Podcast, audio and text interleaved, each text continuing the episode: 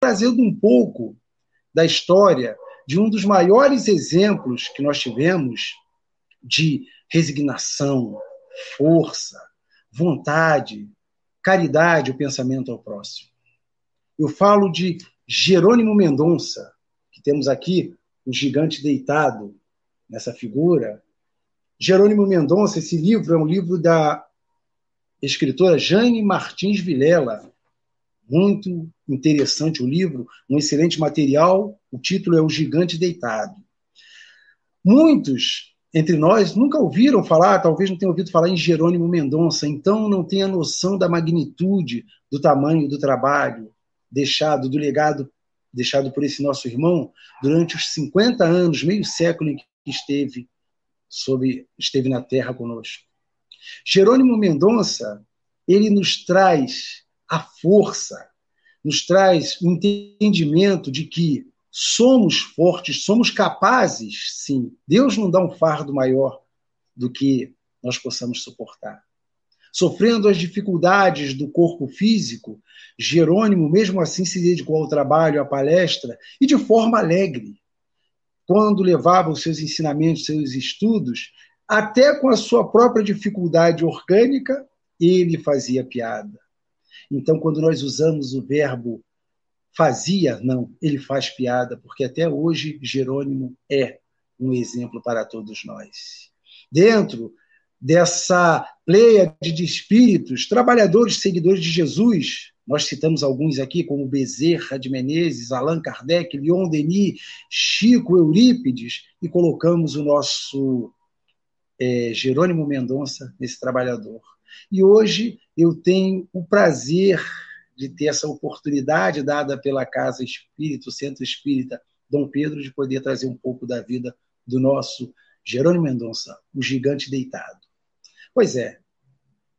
Feita essa breve apresentação de Jerônimo Mendonça, mas eu pergunto, qual a sua origem? Jerônimo Mendonça nasceu em Minas Gerais, nesse abençoado estado de Minas Gerais, essa terra que nós tanto, tanto amamos, de muitas histórias, muitas tradições, de personalidades importantes no contexto nacional. Ele nasceu no dia 1 de novembro do ano de 1939, em Tuiutaba. De uma família pobre, seu pai e sua mãe, ele era lavrador, seu altino, e também conduzia carros de boi, pessoas humildes e sua mãe, a senhora Antônia, soube criar o menino, dar o que podia, mesmo a dificuldade sendo lavadeira, mas deram-lhe educação. Jerônimo, com dez irmãos na sua companhia. E nessa dificuldade, o menino via que a família precisava de auxílio.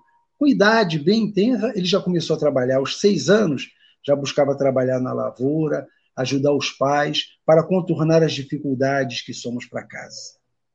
Uma doença pertinaz irá trazer as dificuldades que para ele não serviram de dificuldade, serviram de alegria.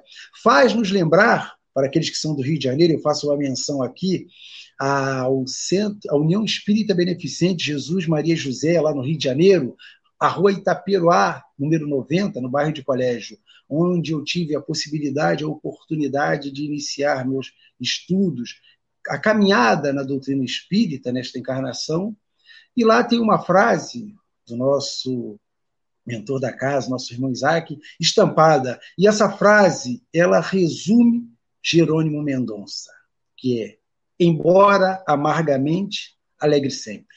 E assim nós podemos definir o nosso gigante do, do, o nosso gigante deitado. Mas nós somos felizes? Sim, caríssimos, somos felizes. Não posso deixar de fazer uma menção ao período turbulento que nós passamos da pandemia, que vamos contornar. Estamos presos em casa. Jerônimo estava preso a um corpo mutilado, vamos dizer assim, pelas dores, mas ele foi firme no seu propósito, no compromisso assumido com Jesus. Imaginemos nós que estamos passando essa dificuldade, mas a espiritualidade amiga tem nos ajudado e vai fazer com que nós nos conduzamos bem e que ajudemos os nossos irmãos a suportar. E para isso, os nossos trabalhos das nossas casas estão sempre firmes. Um jovem, citando uma conversa com um dirigente, falou que um jovem numa casa espírita foi para a conversa fraterna. E ele falou que tinha espíritos. Só que ele falou que tinha problemas na realidade. Só que a, essa conversa fraterna foi depois dele ter assistido uma palestra de Jerônimo. Vendo Jerônimo naquelas condições da cama, as quais eu vou narrar, o jovem, quando foi para a conversa fraterna, simplesmente falou: Eu não tenho problemas. E desistiu, se motivou e continuou no trabalho. Como já dissemos, em Tuitaba, o pai Antônio Jerônimo teria uma difícil tarefa na vida. Ele passaria 20 anos na maca. Ele teve uma infância de uma criança comum, saudável, subia nas árvores, ia para o rio, nadava, brincava normalmente. Ele iria desenvolver também as habilidades normais de uma criança, gostava de jogar bola, sempre trabalhou, como nós já dissemos, desde novinho ele sempre trabalhou e sempre teve essa responsabilidade de ajudar aos seus pais. Chegando ali pelos 14 anos, ele já começava a sentir algumas dores. Dores no corpo, mas umas dores ainda que o incômodo não lhe dificultavam ainda para o trabalho. Os, os incômodos não eram empecilhos para o seu trabalho, mas já se dava por aparecer o que seria o destino dele. Pois bem, foi crescendo. Jerônimo gostava muito de futebol e cinema. Tanto que na narrativa, no livro, ele foi até um jogador de futebol, chegou a exercer com habilidade a, sua arte de jogar bola, mas a doença acabou por impedir. A doença também impediu alguns empregos que ele entrava e não podia dar continuidade, porque as dores estavam se apresentando. E o que seria artrite reumatoide? É uma doença bem conhecida, né, que ela ataca os membros. E como se deu isso? Eurípides, Eurípides é, Jerônimo, na, na realidade, havia ido ao cinema, como ele gostava muito de cinema, e foi assistir uma sessão, uma fita, naquela ocasião, ali pela década de 50, de O Vento Levou. Um longa-metragem, um filme com 3 horas e 40. Mas ele chegou atrasado, não conseguiu lugar para ficar no cinema. O que, que ele teve que fazer? Ficar em pé apoiado numa mureta. E aquelas três horas de filme ainda tinha os intervalos de 20 minutos que o maquinista, o que operava lá o projetor, tinha que trocar as fitas. Jerônimo ali firme, um admirador da cultura do cinema. Pois bem, ao término da sessão, Jerônimo, na hora de ir embora, percebeu que suas pernas estavam como se estivessem presas ao chão e os seus membros inferiores inchados. E aquilo ele precisou, já era a primeira noção do que lhe aconteceria. Os seus amigos tiveram que levá-lo para casa. Chegando em casa, a sua mãe, Dona Antônia, com todo carinho, pegou o jovem e cuidou. Mas o que aconteceu de curioso nessa passagem de Jerônimo? Hoje, o jovem, qual é o sonho de consumo da juventude? É o iPhone, né? Celular de última geração, e naquela época o sonho de consumo do jovem era um terno, de preferência de branco e de linho. E Jerônimo havia ganhado um terno desse. E para onde ir? Até então, ele não tinha outra opção que, que seria para o centro. Mas no centro, não seria o caso. Mas para o cinema era o ideal, a ideal vestimenta que chamaria atenção um jovem, né, com uma boa presença, e ele foi. Mas quando chegou em casa, para a tristeza do Jerônimo, a mãezinha dele, para poder tirar-lhe a roupa, cortou a calça do terno. Mas mesmo assim, ele não perdeu a esportiva. Ele, o único terno que ele tinha, por causa da doença, ele teve que perder. Mas isso aí é uma narrativa mais adiante na cronologia. Vamos continuar aqui. Jerônimo, com 15 anos, ele entre 13 e 15 anos, ele conheceu a igreja presbiteriana e, através da igreja, conheceu Jesus. Se apaixonou pelo trabalho do Mestre, pelos ensinamentos. Jerônimo conhecia, de certa forma, ali a magnitude do que Jesus trouxera para a gente. Era um espírito que já trazia, na sua essência, caridade e o entendimento da sua função na terra. Apaixonando-se por Jesus, ele começou a se aprofundar nos trabalhos da igreja. Porém, um fato que aconteceu que deixou ele um tanto quanto desanimado foi que a sua avó, uma pessoa muito devotada ao catolicismo, quando ela desencarnou, ele soube pela igreja que ela não iria entrar no céu, que ela não, tinha, não teria o direito, porque ela não seguia a mesma igreja. E aí vieram os questionamentos de Jerônimo. Mas por que ela não poderia entrar? E viriam outros porquês. Eu conheci um dirigente em São Paulo que falava que quatro porquês já eram suficientes. Mas ele começou a questionar outras coisas também. Questionava do pastor: o quem sou eu? Para que, que eu estou na terra? De onde vim? Para onde eu vou? Ele não encontrava essa resposta. Fatos como esse foram é, desanimando o nosso magnânimo trabalhador. E até que em determinado momento ele resolveu se desligar da igreja porque não encontrava a resposta para as suas, os seus questionamentos. São questionamentos, caríssimos irmãos, internos, são questionamentos que todos nós temos, embora de uma forma latente, que nós nos fazemos, porque nós temos a lei de Deus na nossa consciência. Nós temos a inteligência, nós temos a necessidade de evoluir. Jerônimo tinha isso. Mas a providência superior fez com que Jerônimo conhecesse o senhor de nome Gabriel Galdino, um dirigente de um centro espírita do Grupo Espírita Amor Fraterno. O senhor Galdino, conhecendo Jerônimo, deu para ele um livro, o Evangelho segundo o Espiritismo. Daí em diante, Jerônimo se apaixonou ainda mais. Se já adorava Jesus através do ensinamento do codificador de Allan Kardec, devidamente conduzido pela espiritualidade, ele foi se aprofundando, obtendo algumas respostas a mais nos seus questionamentos interiores. E começou a se dedicar de forma mais completa ao Espiritismo. Participava de todos os trabalhos da casa, praticamente todos os dias. Chegava do trabalho, era na sexta, no sábado, no domingo, todas as atividades, palestra, mocidade, enfim, tudo que ele poderia participar nos bazares, no, nas, nos trabalhos assistenciais, ele estava junto. E ele cada vez se envolvendo mais diante da beleza do ensinamento da doutrina espírita. Assíduo na frequência, aumentava-lhe a responsabilidade do trabalho, mesmo que ele não percebesse.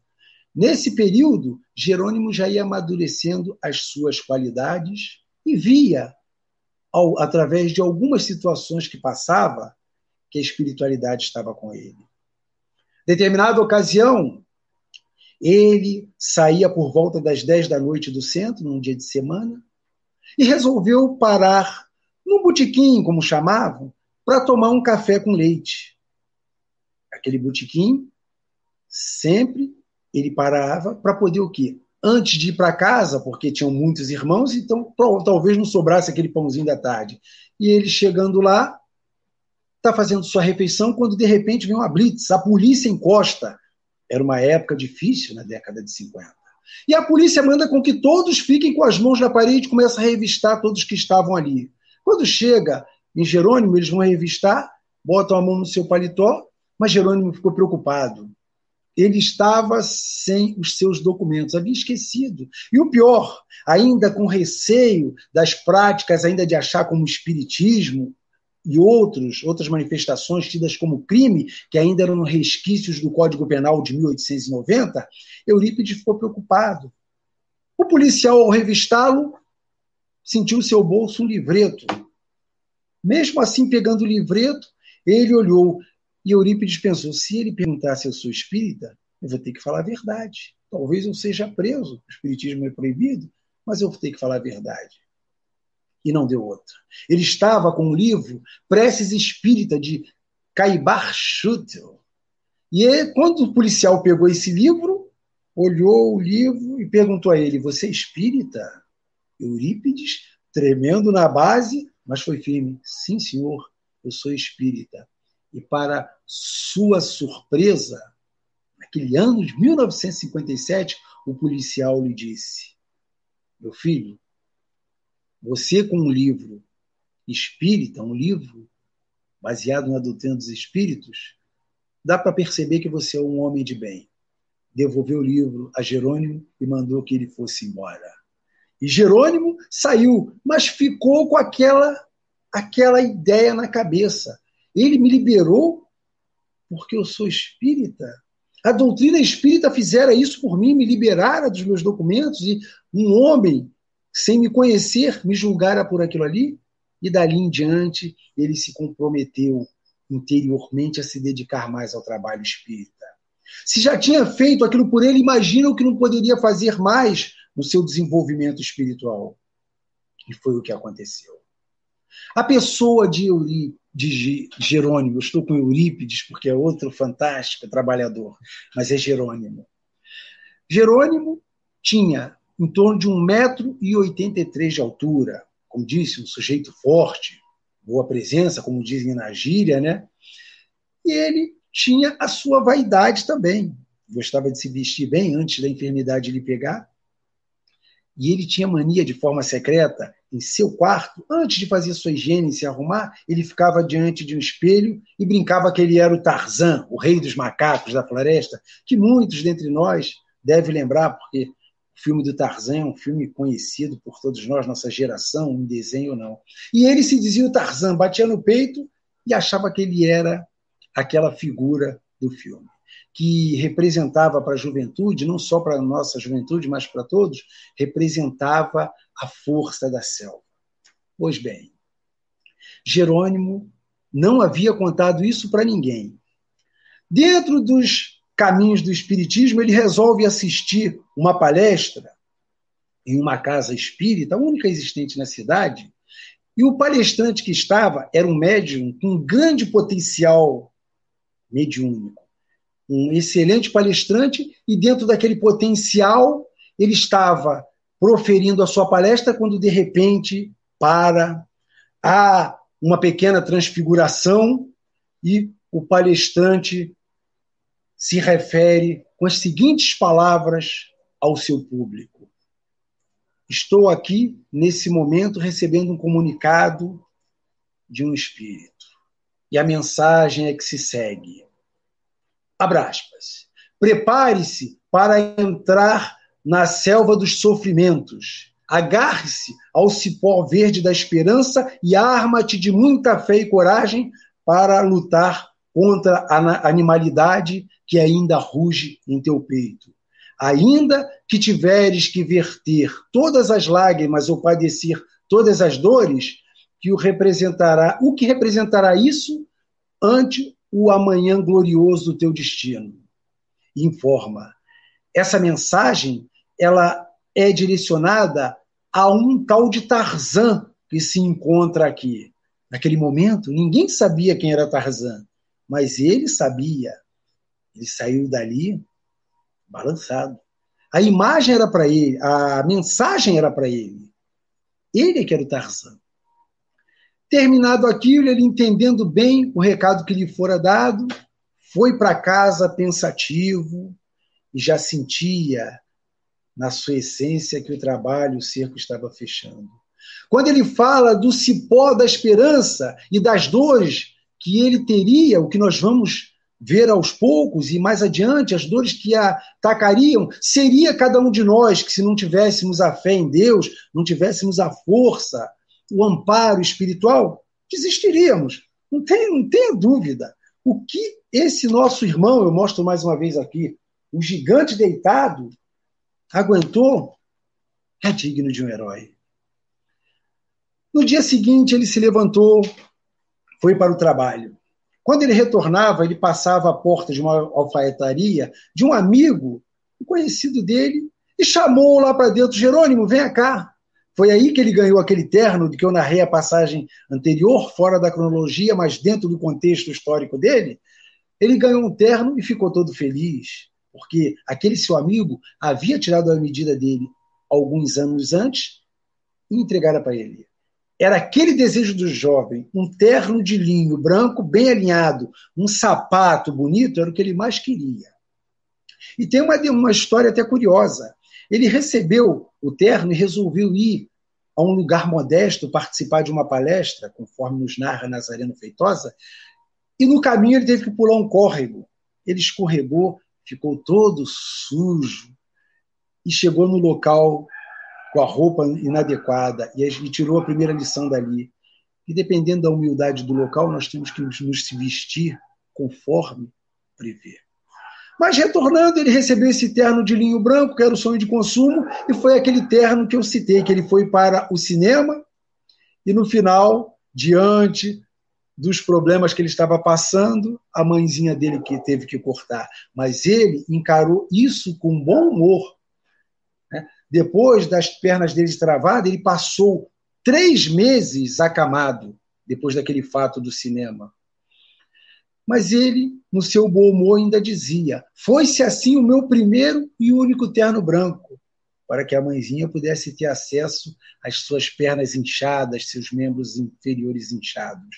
Ali se caracterizava o tal problema, artrite reumatoide. E dá a impressão que o nosso irmão na sua programação reencarnatória, que todos nós sabemos, nós vamos ver o livro dos Espíritos, fala a respeito disso. O espírito tem consciência, na maioria das vezes, da tarefa que pediu, da missão que viu, porque nós viemos em provas e expiações. O livro dos Espíritos é muito claro nessa colocação, se nós formos olhar lá na questão 132, a finalidade da, da encarnação, e na questão 167, a qual o objetivo da reencarnação. Da reencarnação eu me apego, que ela diz que é a melhora progressiva da humanidade da questiona. Se não fosse por isso, onde haveria justiça? E o que nosso irmão passou faz parte do contexto da justiça divina para que ele pudesse suportar o que ele se propôs. Mas dá a impressão que realmente ele pediu aquilo tudo, que o que ele passaria não é fácil. Mas nós temos entendimento da bondade, da sabedoria de Deus, sabemos que um fardo nunca é maior do que é possível que nós suportemos. Caríssimos irmãos, nós vivemos esse momento pandêmico, mas nós sabemos que tudo que nós passamos, nós temos que suportar. O ensinamento do que chamamos de uma perda, ora, espírita, perda não, o afastamento temporário do nosso irmão, desprovido da matéria, que volta à pátria eterna e no plano espiritual, na erraticidade, se prepara para a sua nova encarnação. Sabemos nós de que condições nós encarnamos, se imploramos de joelhos, se nos for imposta vários tipos de encarnação, uma encarnação missionária como a de Dr. Bezerra, que fora ofertado ir para um mundo fora das sombras e ele preferiu ficar na terra cuidando dos seus irmãos? É a tarefa do nosso irmão Jerônimo. E nessa encarnação, pelo que ele passou, dá a impressão disso. Agora nós vamos entender o porquê. Vamos ver o que, que aconteceu com nosso irmão de forma pausada. Parece a dor sempre dizendo para ele: Eu quero estar contigo. Quanto a dor sempre dizendo: Eu quero mais estar com você. Primeiro, ele começou a usar a bengala depois desse problema que ele teve. Andando com a bengala, as dores se agravaram. Aí ele já começou a andar com o apoio de duas muletas. Vejam bem, isso novo, em torno de 20, 20 e poucos anos ali. Passado mais um tempo, o desgaste do organismo, ele já partiu para a cadeira de rodas. E o nosso irmão se mantinha firme. Vemos que nessas condições se torna difícil o trabalho, o prover dos seus recursos para poder alimentação, vestimenta, ajudar a família. Mas ele tinha um aparato muito bom, os seus irmãos, seus familiares. Depois ele acabou indo parar numa cama ortopédica. Alguns autores dizem semi-ortopédica. E essa cama seria praticamente o seu local de maior parte. Ele ficou em torno de 30 anos nessa condição de cama. Aí nós vamos imaginar, mas como pode um homem acamado e assumir tantos compromissos assim, como nós vamos ver? Sim, a força e a resignação mais o compromisso assumido em encarna por causa de por consequências de encarnações pretéritas, ele teve a força suficiente. Não bastasse isso, a dona Dor se aproximando mais, ficou cego de uma vista. Relatam alguns autores que foi por uma questão de um erro médico. Mas ainda não estava satisfeita a senhora Dor. a outra vista também acabou ficando com um problema. Ficou cego das duas vistas agora. Mas não parava por aí, não. Por isso que eu digo: esse espírito pediu tanta coisa para pagar de uma vez. Depois teve o problema das dores no peito, a angina. Tomava 10 comprimidos exordiu 10 unidades por dia, para aqueles que conhecem, sabem o efeito forte. E a angina atacava-lhe, ao ponto do seu médico recomendar que ele fizesse um saco de areia com 30 quilos e pusesse sobre seu peito para que ele pudesse suportar as dores. Mas não era pouco ainda. E as hemorragias espontâneas aconteciam com ele constantemente, fato esse até observado numa situação com Chico Xavier. E assim, o nosso gigante deitado foi realmente chancelado com esse, com esse, vamos dizer, apelido honroso. Assim como Bezerra era o médico dos pobres, ele era o gigante deitado. Diante de tantas as dificuldades, ele se mantinha firme ao trabalho, jamais desanimava, porque um dos grandes males que podem causar o nosso desânimo, que nos levam à depressão e outros sintomas que não ajudam, e ele tinha essa força. Naquelas condições de cama, enxer... pouco enxergando, precisava 100% da cooperação de outras pessoas, e ele se mantendo alegre. E é essa alegria que vai caracterizar as palestras de Jerônimo. As palestras dele com a música, as palestras dele com a cantoria. Jerônimo tinha um vozeirão também, era confundido com a voz até de Calbi Peixoto, e ele deixou algumas gravações, deixou poesias, alguns livros que nós vamos falar. Mas uma característica principal era essa dependência tão grande de amigos e familiares. Aí, meus irmãos, nós vamos à reflexão sobre a humildade, a necessidade de sermos humildes nessa nossa caminhada. Cada um depende do outro. Se nós analisarmos lá a questão 132 que falei, nós temos que estar a par da nossa responsabilidade dentro da obra da criação. O nosso irmão é o nosso instrumento que vai servir no nosso teste, no nosso aprimoramento.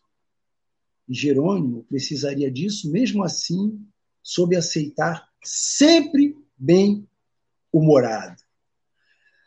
Ele viajava em todo o Brasil. Chegou uma ocasião, todo o Brasil com os limites. Por que, que tinha os limites? Ele não podia ter lugar porque ele ganhou uma Kombi na ocasião para viajar. Imaginemos. Até faziam relatos que a Kombi, a gasolina era cara e ele tinha que misturar querosene, mas a subida da Kombi não conseguia passar de 30 quilômetros, mas era uma Kombi valente, que adaptaram o leito e Jerônimo viajava para todas as partes, levando a sua palavra, a sua alegria, o ensinamento da doutrina dos espíritos. Valinhos depois, trocando a Kombi por um caravan, outros relatam que seria uma veraneio, uma viatura, um carro daquele mais antigo, mais confortável, e ele melhorou ainda o seu deslocamento, viajando para todo o Brasil e muitos perguntavam, mas a coisa que está ficando boa? Tá. Mas a gente tem que estar tá inteiro para levar a palavra. Por isso que nós vamos modificando. Esse último veículo que ele recebeu foi de um companheiro, um trabalhador espírita, que compadecido, vendo que aquela Kombi já não estava atendendo mais às necessidades e que precisava não só viajar em certo conforto dentro das limitações. Jerônimo uma senhora acompanhante, às vezes variava, podia ser um familiar, e o motorista, distâncias longas. Com a Kombi, ele chegou a demorar três dias para vir andar 600 quilômetros, do interior de Minas ao Rio de Janeiro. E essa veraneio, que foi motivo de elogios, até de brincadeiras por parte de Eurípides, foi o que levou aos pontos mais longínquos. Mas vamos lá. A vida dele é sofrida? É. Ele viveria 50 anos, porque o desencarne dele foi no dia 26 de novembro de 1989? Sim. Mas a vida de Jerônimo nós não podemos ver só pelo prisma da tristeza, do sofrimento, não. Ele tem os seus famosos causos, como um bom mineiro, contador das suas histórias, seus causos na palestra, a, a sua problemática física era motivo de piada também. E eu tomei a liberdade de selecionar alguns fatos de Eurípides, narrados na obra da nossa irmã aqui no livro Gigante Deitado, como outros coletâneas, para passar para que nós conseguíssemos entender a magia desse nosso trabalhador em suportar, passar por cima das limitações e trazer o alento, acalanto a todos. Lembremos daquela situação daquele jovem que achava que estava com problema. Havia assistido a palestra de Jerônimo, foi para reunião, para conversa fraterna, falou que não tinha mais problema, a cura estava ali. A mãe de Jerônimo, uma vez, falou para ele assim, quando ele estava se integrando ao Espiritismo, ficou olhando para ele assim, assustada, e ele perguntou: O que está acontecendo, mamãe? A senhora está me olhando assim? Não, meu filho, posso fazer uma, uma colocação aqui? Olha, esse espiritismo funciona mesmo, viu? Eu acho que funciona. Sabe por quê? Aqui em casa, nós somos a família e temos dez filhos. Dos dez filhos, você é o único que é deficiente. E, e por coincidência, dos dez filhos, você é o único que não para em casa, só vive batendo perna na rua, né? Porque Jerônimo vivia em toda parte levando. Chegava de uma palestra, mesmo cansado, já saía para o outro lado, para levar a alegria. E, a, e Jerônimo, diante daquilo, deu um baita sorriso e falou para a mãe dele: faz parte do que nós pedimos, levar a alegria, levar a confiança, levar o alento às almas que ainda estão precisando. E, no seu bom humor costumeiro, um outro fato narrado por ele, como eu falei, Jerônimo gostava de cinema. Cidade pequena, as pessoas frequentavam mais ou menos os mesmos lugares. E tinha uma senhora que entrou no cinema atrasado. Jerônimo foi para lá e já tinha até um cantinho onde deixavam a cama dele. Que ele passava todo o tempo ali para assistir o filme. E essa senhora entrou apressada, cinema escuro. De repente ela vai, bate com a canela na cama e fica irritada e fala: essa cama, nossa, esse aleijadinho, todo lugar que eu tô, ele tá, hein? Toda vez, todo lugar, parece que não para. Jerônimo escutou aquilo, se compenetrou da bondade, do perdão, mas não perdeu o bom humor e falou para ela: É bom a senhora falar isso, né? Mas a senhora também não para em casa, não, né? Para estar tá dando essas caneladas é porque fica batendo perna, né? E caiu na risada. Depois daquela situação, essa senhora tornou-se amiga de Jerônimo, trabalhadora seguindo, e admirava o nosso gigante deitado. E assim, de uma possível rusga, ele adquiriu uma amizade. Um dos casos interessantes também, nesses lindos casos de Jerônimo, foi uma narrativa do cemitério. O que, que aconteceu? Naquela cidade pequena, não tinha-se carro para carregar para o cortejo. Era carregado no braço. Né? Os caixões eram carregados no braço. E seguia aquela procissão. Jerônimo ele foi convidado para fazer a prece no cemitério. Pouco antes do sepultamento, levaram a maca do Jerônimo para que ele fosse lá fizesse. Terminada aquela prece, ele encaminhou o espírito daquele nosso irmão, pegaram a cama de Jerônimo, botaram ao lado, próximo a um túmulo, e fizeram os procedimentos para fechar o sepultamento, e o pessoal foi embora. O pessoal foi para casa. Adivinha o que aconteceu? Mais tarde, passa um amigo lá, chama a mãe de Jerônimo, Dona Antônia, o Jerônimo está aí, eu preciso falar com ele, eu posso entrar? Ela, ó, ainda não trouxeram Jerônimo, não. Isso já era 10 horas da noite. O sepultamento tinha sido por volta das 17. Lembrando disso, bateu o desespero. Eles correram ao cemitério, tentavam abrir a porta, acionaram o vigia. Quando chegava no cemitério, segundo a narrativa, era aquele cemitério, uma espécie de um vale, e viam-se as sepulturas. Com o luar se percebia lá no canto um lençol branco. Estava lá o nosso gigante deitado. Não havia tomado seu remédio, não havia feito a sua higiene, não havia trocado a sua roupa, nada. E esse companheiro pensou: e agora, hein? Nós vamos chegar lá, o Jerônimo vai estar uma arara com a gente, ele vai falar muito. E chegaram lá para resgatar o nosso gigante, E a surpresa? Ele estava lá, foram falar, Jerônimo, desculpa pelo que nós fizemos, esquecemos você. Ele, não, tem problema não. Enquanto eu fiquei aqui, nessas quatro horas e meia, eu fiz prece para todos esses mortos que estão aqui. Eu já libertei todos eles aqui, inclusive repeti tudo. Esse tempo que eu fiquei, fiquei só em prece. Então, pode ter certeza nesse cemitério aqui já estão todos preparados, estão todos livres mesmo, vai todo mundo embora. Me leva logo para casa. E levaram o Jerônimo.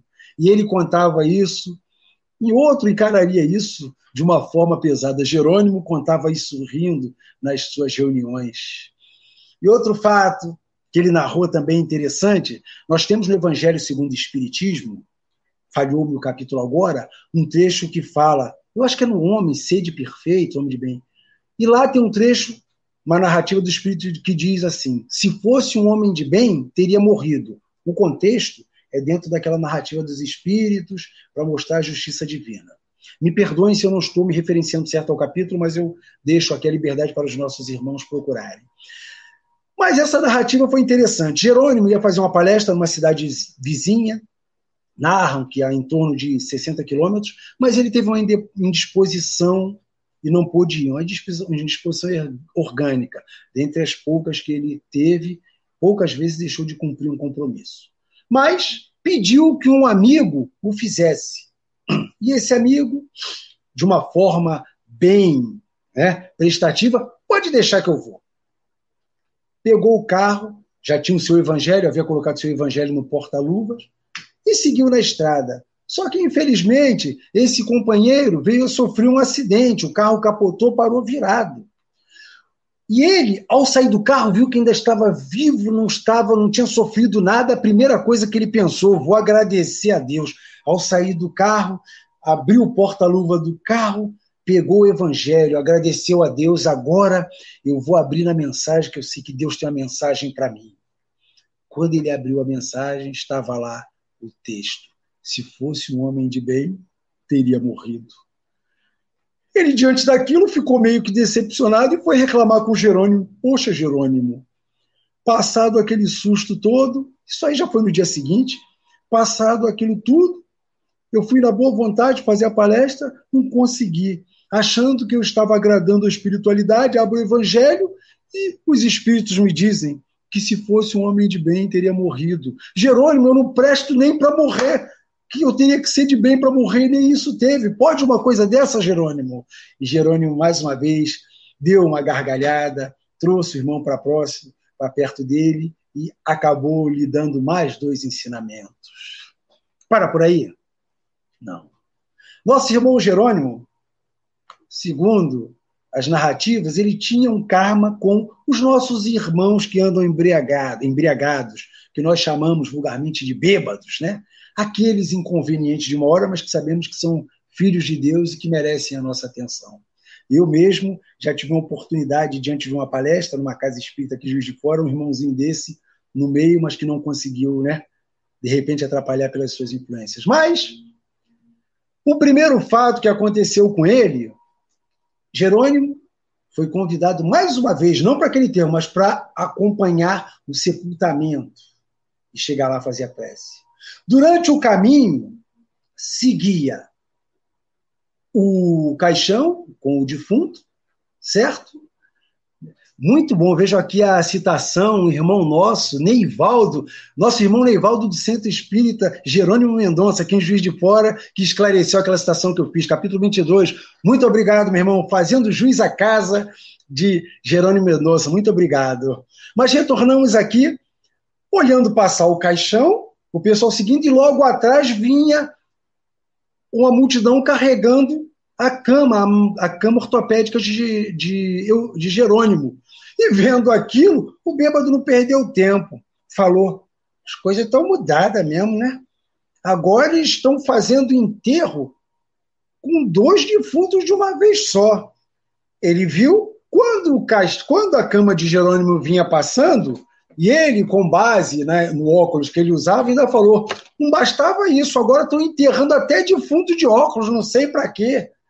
E, os, e, as pessoas que estavam à volta entendiam o contexto, sabia que o gigante deitado ficava com seu óculos para esconder a cegueira, riram um pouco daquela atitude do bêbado mas seguiram na paz, né? E outra que ele passou com um bêbado foi numa palestra de Divaldo. Ele tinha um contato muito bom com Divaldo Pereira Franco.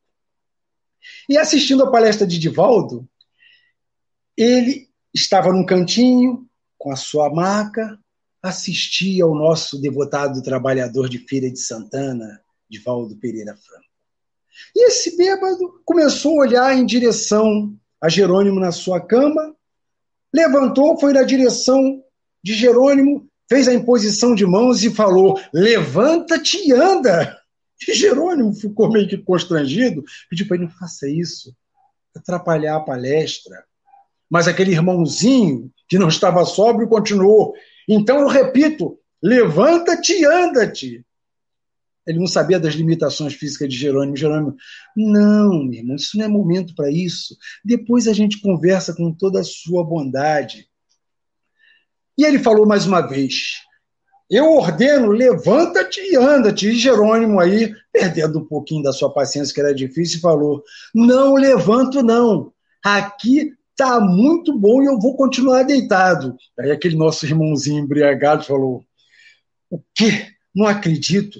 Homem de pouca fé. Chamou Jerônimo de homem de pouca fé e saiu, arrancando as gargalhadas do próprio Jerônimo, porque ele via a situação que estava. Não sabia aquele nosso irmão diante da magnitude da grandeza daquele ser que estava preso àquela cama.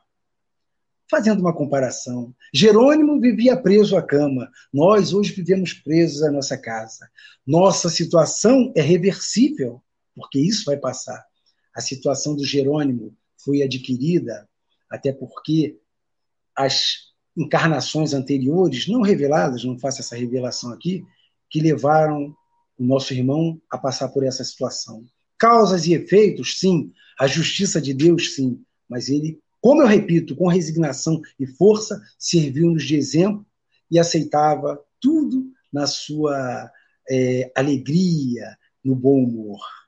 Vamos seguir uma outra passagem que ele narrava com, na roupa de Valdo, foi que ele seguia para uma palestra, isso aconteceu em Porto Alegre, e pouco Antes de chegar lá, o carro foi parado por um guarda na Blitz. Ainda era a Kombi. E quando a Kombi parou, o guarda foi interpelar o motorista, mas falou: Não, sabe o que é? Nós estamos conduzindo uma pessoa muito doente. O guarda mandou abrir. Mandou abrir para lá. Quando olhou, percebeu o Jerônimo deitado na cama, todo tortinho lá. O guarda se assustou e falou: Ih, o acidente foi grave mesmo. Então vamos pegar, eu vou na frente, vou levar vocês para o hospital. Só que o Jerônimo não estava indo para o hospital. Estava indo para uma reunião no centro espírita. Mas o guarda foi na frente abrindo o caminho. Quando chegou no tal local, Jerônimo ainda exclamou: Nossa, nunca cheguei tão rápido a uma palestra espírita como dessa vez. E ele ainda brincou: Para não atrasar, para não perder, Gostaria que sempre tivesse uma escolta dessa, alguém para achar que ele era o, o doente. Achou, o guarda achou que o acidente teria sido terrível, mas não era. Era a situação deplorável, entre aspas, que se encontrava o meio físico do nosso irmão. E ele também, uma outra, se gabava da sua situação. Como eu disse, muito amigo de Divaldo Pereira Franco, eles está, foram participar de um evento, ele fez a primeira parte da palestra e Divaldo a segunda. E ele assistindo Divaldo percebeu que a plateia, de pé, ovacionando o nosso trabalhador, que Divaldo é Divaldo de todas as épocas. O, as suas palestras enchem pelos admiradores, principalmente para buscarem o teor tão completo das lições do conhecimento espírita de Divaldo. E terminado aquilo tudo, Jerônimo, que não perdia tempo de tirar mangá, como dizem nossos irmãos, né? Mangá do companheiro, falou: Divaldo, por favor. Divaldo falou: ih, já vem ele. Divaldo, eu sou melhor do que você, Divaldo. Eu, Divaldo, mas por que você está fazendo essa comparação? Eu percebi que você terminou, o pessoal bateu palma de pé para você, mas para mim não. Eu eu saio carregado nos braços dele, fazendo uma menção à sua condição de sair sempre carregado na câmara. Vemos, caríssimos irmãos, ele brincava com a sua dificuldade e levava a vida numa situação, como dizemos, de boa. E Chico Xavier incentivou Divaldo também uma vez, através de uma conversa, que ele precisava terminar de construir um lar, um lar espírita, que depois virou uma creche, e ele foi procurar o Chico, o Chico falou dessa possibilidade, e depois ele voltou, estava indo para frente, aí o Chico Xavier falou, olha, sabe quem vai me visitar aqui? Roberto Carlos. Não falou mais nada. Quando Jerônimo voltar, ficou pensando, Roberto Carlos. E não tinha Facebook, não tinha internet, nada. Ele descobriu que o Roberto Carlos ia fazer uma palestra, um show no Canecão. Ele pediu aos seus ajudantes, vamos para o Rio de Janeiro. Pegou a Kombi, desceu lá para o Rio de Janeiro, foi para o Canecão, ficou em frente. E isso é bom nós sabermos da caridade desse nosso famoso cantor. Não só o cantor, uma celebridade, mas uma pessoa muito é, caridosa. E ele chegou na frente do Canecão, tudo bem, estamos lá. E para entrar? O companheiro perguntou a ele, mas para entrar, como é que vamos fazer? Não temos dinheiro? Ele, vamos fazer uma prece. E Jerônimo, ele se recolheram a prece. Aquele homem deitado na maca, dois à volta, duas pessoas à volta, as pessoas passavam olhando assustadas. O que está acontecendo aqui? Vai ter um trabalho de descarrego? Pensavam assim. E ele fez aquela prece. Logo depois ele escuta uma voz enquanto ele está concentrado. O senhor, o homem bateu, o senhor é aquele homem que eu vi lá em lá no, no Chico Xavier, lá em Uberaba? Ele, senhor, sim. Pois é, o senhor estava lá, o senhor é amigo dele, né? Ele é, mas quem é o senhor? Não, eu trabalho aqui no Canecão. Uns dizem que ele era o gerente, outros dizem que ele é o chefe da segurança. Não importa. Sabendo daquilo, Jerônimo falou que queria falar com o Roberto Carlos. Esse segurança, o, o gerente, foi até o Roberto Carlos e o Roberto Carlos falou: se é amigo do Chico Xavier, eu recebo. Fez o Jerônimo entrar, acompanhado daquelas pessoas, botou ele no melhor lugar, ele assistiu o show e ao final deu atenção a Jerônimo. Jerônimo explicou para ele, já que Jerônimo fazia um trabalho tipo de Chico, não oferia lucros a respeito do seu trabalho. Jerônimo foi naquela noite colocado em um hotel, pago por Roberto Carlos, tudo, e na manhã seguinte o próprio Roberto Carlos o procurou, foi lá e levou um cheque. O valor não foi revelado. E esse cheque, essa doação de Roberto Carlos, ele não só concluiu a obra, como ele precisava, como concluiu o trabalho em vários centros na ocasião. Jerônimo ficou muito satisfeito por isso e vê como a espiritualidade trabalha. Ele foi e lá encontrou uma pessoa que encaminhou. E Roberto Carlos deixou bem claro isso, porque é amigo do Chico, é amigo dele também. E ajudou muitas gentes de uma certa forma que ninguém iria imaginar. Ver o Roberto Carlos é que nem hoje. Hoje é dificuldade, mas mesmo assim ele está presente em todos nós. Jerônimo, diante desses seus casos, ao muito mais, se nós lermos, eu incentivo a lerem o livro Gigante Deitado, da nossa irmã Jane Martins Vilela, mas buscar conhecer quem é, não é quem foi. Foi 50 anos, mas quem é Jerônimo Mendonça no trabalho.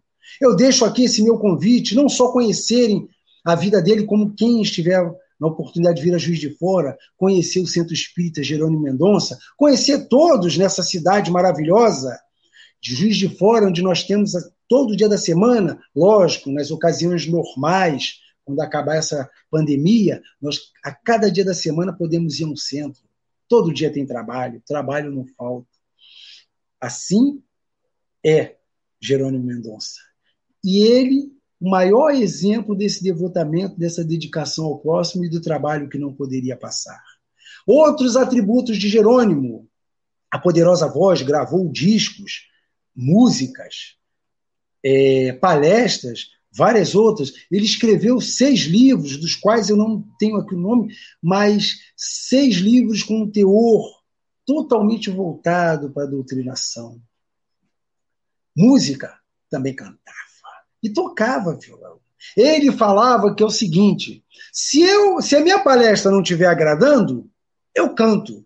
Se o meu canto não estiver agradando, eu pego a minha mala e vou embora.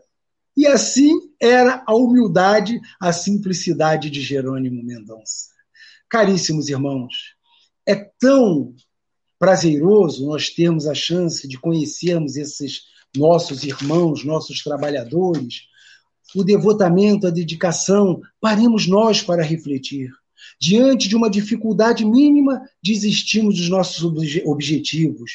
diante de uma chuva simples, nós não vamos ao nosso trabalho na nossa casa espírita. Diante de uma palavra diferente, eu não quero mais trabalhar ali. Costumo, nas oportunidades que eu tenho de fazer essas exposições, dizer: o meu compromisso é com a doutrina dos espíritos e não com as pessoas. Porque as pessoas, elas vão passar. A doutrina, ela veio para ficar. Se não tivesse nesse contexto desse ensinamento, nós sabemos que no desencarne do codificador Allan Kardec, teria o seu continuador, consolidador, que foi Leon Denis, e a doutrina seguiu. Leon Denis se foi e o trabalho espírita segue até hoje. Em meio aos ataques, como ocorreram, que eu citei, um código penal que proibia a prática do espiritismo, em meio aos detratores que tentavam perseguir não só o codificador, como em vários períodos, nós nos mantivemos fortes. E a nossa força mantida através desses trabalhadores devotados, desses nossos irmãos trabalhadores, trabalhadores de todas as horas, não de última hora. Quanto à questão da pandemia, eu faço uma observação aqui. Nós somos trabalhadores, somos seres humanos, seres da criação que temos a nossa parcela.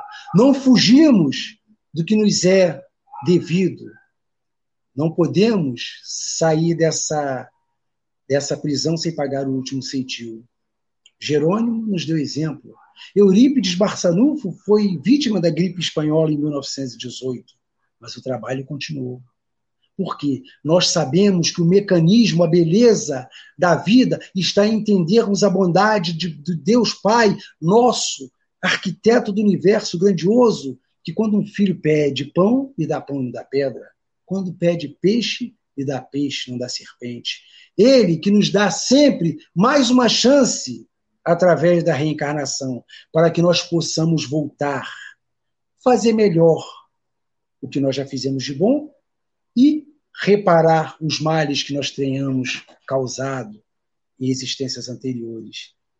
Jerônimo deu um exemplo dessa reparação desses males, nessa sua encarnação, onde ficou 50 anos, mas deixou um legado, um exemplo, um ensino grandioso. E para finalizar, caríssimos irmãos, eu vou deixar aqui uma poesia da obra Parnaso, Parnaso de Além Túmulo, não, Poetas de Rede Vivos, psicografada por Chico Xavier, que diz mais ou menos assim: Triste viajante da floresta escura, tateando na estrada erma e sombria, alcancei a aflição do último dia, esmagado na sombra da amargura. Mas além do pavor da sepultura, eis que a paz novamente me sorria e ave, exalçando a graça da alegria, embriaga a minha luz vibrante e pura. Glória às dores da vida transitória, não traduz o meu grito de vitória. Por mais que minha fé se estenda e brade, cego que torna a ver além do mundo, canto somente da luz de que me inundo nos caminhos de sol da eternidade.